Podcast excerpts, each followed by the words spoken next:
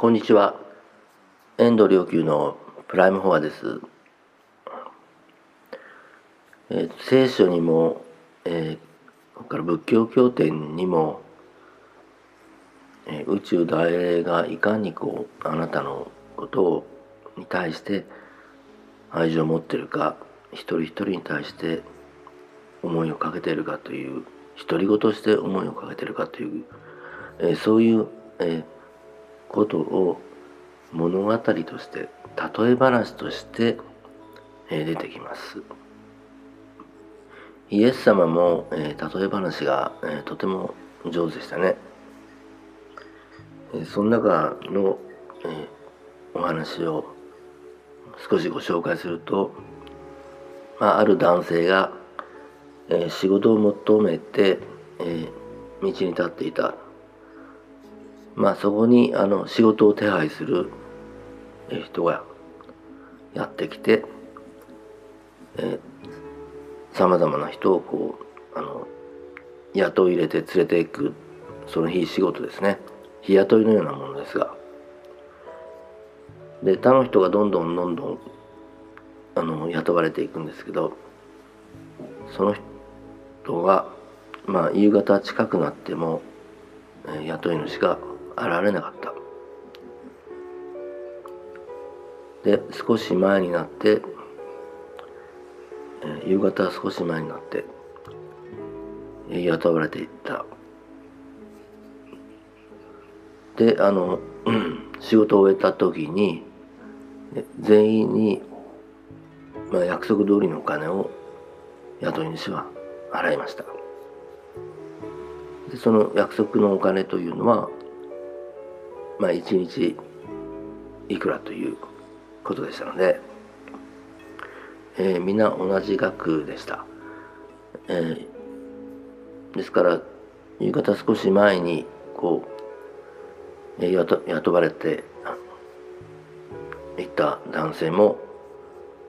えー、同じ額をもらいました。それを見ていた朝から、えー、働いていた、えー、男がずるいじゃないか。こいつは少ししか働いていないのに。えだけど雇い主はいやみんなに約束通りの、えー、お金を払ってるのにお前はなぜ文句を言うのかと、まあ、答えました。実はこれうん昔大昔に読んだことなので果たしてこの物語が完全に正確かどうかは、え心もとないんですがおよそこのような話だったと、え記憶しています。でこの本題にあるとこの例え話の意味は何かというとこれ浄土教仏教の浄土教のことを考えると、えー、分かりやすいんですね。あの一生修行してきたものがその修行者が、まあ、お浄土に往生するとします。しかし、えー、亡くなる前の10年で往生するとも浄土教にはの教えにはあります。先ほどのね、えー、雇い主は神様。そして朝から働いていた、まあ、神の教えを守りずっと生きてきたものあるいはそのちょっと前にやっと神の愛に神の教えに従うようになったものそれも平等にこの神の愛をもらってそして天の国に入ることができたできるというそういう例え話なんですね。えー、ただやっぱり人によって時間というものはあるいは人によってというか時間はあまり関係がない、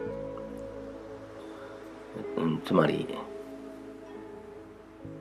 短い時間でも一生分のえー、時を密度の濃い時を過ごすこともあれば、えー、物理的な時間は長くても、あまり意味のない時間をというものもあります。えこれは仏教の、えー、トンゴと前後という言葉があるんですけど、まあ、直ちに悟るというのと、まあ、だんだんゆっくりに悟っていく実は本質はトンゴなんですね。えトンゴの教えつまり直ちに悟るというのは、えドンゲン禅師の、え一瞬、えー、まあ少しの間座ってもその座ってる間が仏だとかまあ浄土教法然上人などの、まあ、速徳往生すなわち直ち速やかにこう往生するというのと同じ意味です。実は私たちはえ瞬間一瞬にして直ちに、え悟りに入ることも可能です。これは、えワークで体感できることができます。えところがこの瞬間を維持できるかどうか。この瞬間がどう維持されるのかということが問題なんですね。逆に言うとあの悟ったなんと言ってて言っても瞬間にそれはなくなります。だから深い宗教体験を得た人でもたとええー、全くそれを失ってしまう。その意味を失ってしまい、ね、カルマに翻弄されるようになってしまう人もいます。実は一番大事なのは今こここの瞬間どう心を輝かせるか。どう神の愛仏の愛宇宙大霊の愛を受けてこれを他に分かち合い続けているのか瞬間ごとに。今この瞬間が実は勝負なんです、人間はなかなかこのようなあの体感というか、えコンセプトを得られにくい得にくいえというのはどうしてもこう生まれてから死んだ死ぬまでの間だけを自分の存在だと思いがちです。実はそうではない。実は自分の存在というのは生まれる前からもあったし死んだ後もずっと永遠に存在しています。この永遠の存在っていうのはこれは瞬間しかないという瞬間がずっと続くのが永遠でむしろ期間を限定する生まれた時から亡くなるまでの期間を限定した時に、えー、時間の長短時間が長いとか、えー、短いとかそういう、えー、トロワルの世界に入ります。真実の世界、えー真実のうちの姿は今この瞬間から最高の時がこうやってくるというそういう心の輝きです。その心の輝きが瞬間ごとに永遠にあり続ける。これが先ほどのトンゴという言葉の本当の意味です、え浄土教で、えの死ぬ前の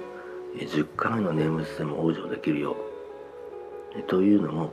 実はこのトンゴ時間の長短を超えた世界を象徴的に表現しています。同じようにカトリックでも死ぬ前の国会によって神の愛を受けて天に行くことができるというのもまた、え